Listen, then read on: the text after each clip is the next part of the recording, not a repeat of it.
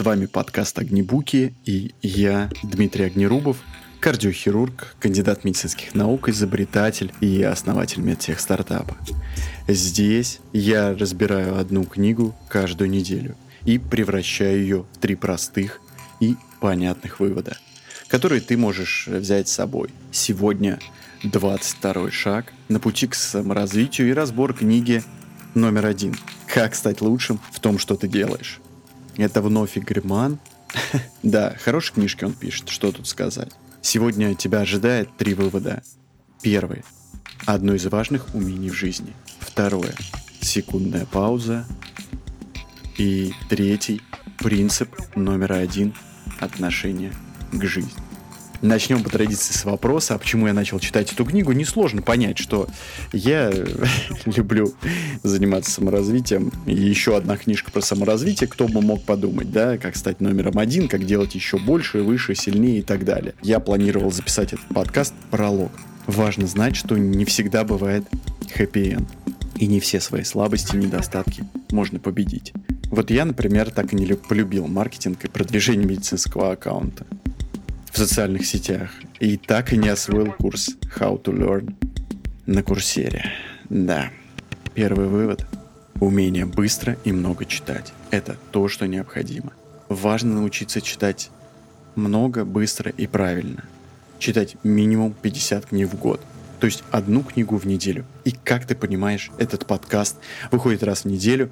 И это реально уже 22 книга – Собственно говоря, я каждую неделю читаю по одной книге. И если посчитать, то о маркетинге написано более 200 классных книг, а про саморазвитие где-то 300. Соответственно, не так много времени пройдет, чтобы прочитать их все. А это же важное умение читать. Ты представляешь себе? То есть ни на каких курсах, по сути, так глубоко не научат. А вот книги — это первоисточник, в которых есть все. Нет людей, которые будут задавать вопросы. Вот сегодня я был опять на лекции по маркетингу, и там куча людей задавали вопросы, которые, во-первых, не относились к теме, и непонятно, зачем вообще их задавали. То ли сказать, что вот я такой пришел, э, скажите мне, что такое маркетинг, я хочу что-нибудь сказать. А когда ты читаешь книгу, здесь нет никого больше, кто будет задавать этот вопрос. А кроме этого, важный вариант умения, если хочешь научиться начинать. При том, что ты знаешь, что начинать всегда сложно.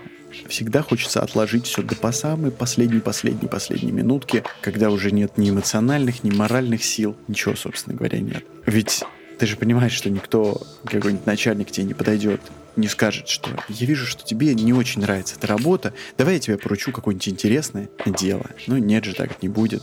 Тем более, если ты генеральный директор или индивидуальный предприниматель. В общем, некоторые задачи придется выполнять. Поэтому нужно начинать их выполнять.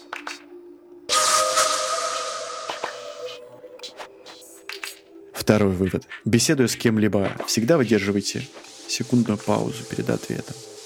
Это даст понять человеку, что вы действительно его слушали. Понятно, что если ты захочешь незамедлительно ему ответить, создастся впечатление, что ты едва дождался, что собеседник вообще замолчит, и ты наконец-то сможешь задать вопрос. В общем, выдерживать эту секундную паузу критически важно. Беседуя с любым человеком, а тем более на лекции. Ну, скажем так, слушатель не пуп земли.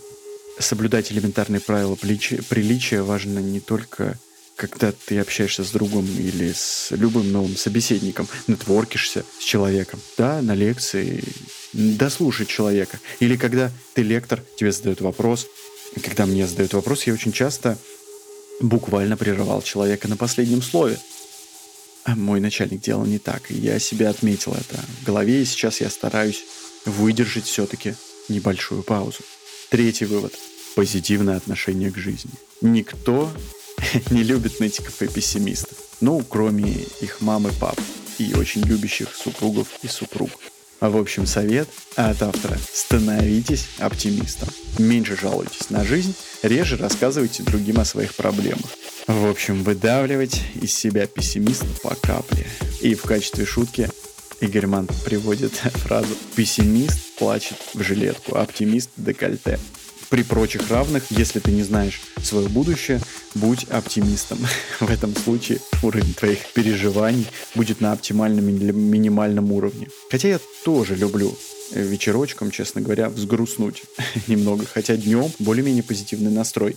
И видишь, как он советует, что относиться ко всему с оптимизмом и думать, что все закончится хорошо, лучше, как минимум для тебя самого, для меня самого. Не думать, не концентрироваться на негативном исходе, а каждый раз начинать делать и думать, что будет хорошее, позитивное будущее. Ну, при этом, естественно, прилагать большие усилия, чтобы это будущее случилось. В качестве практического вывода и совета в конце хочется сказать, хотите вы этого или нет, но наша и ваша карьера будет похожа на жизненный цикл продукта. Вывод на рынок, рост, насыщение и спад.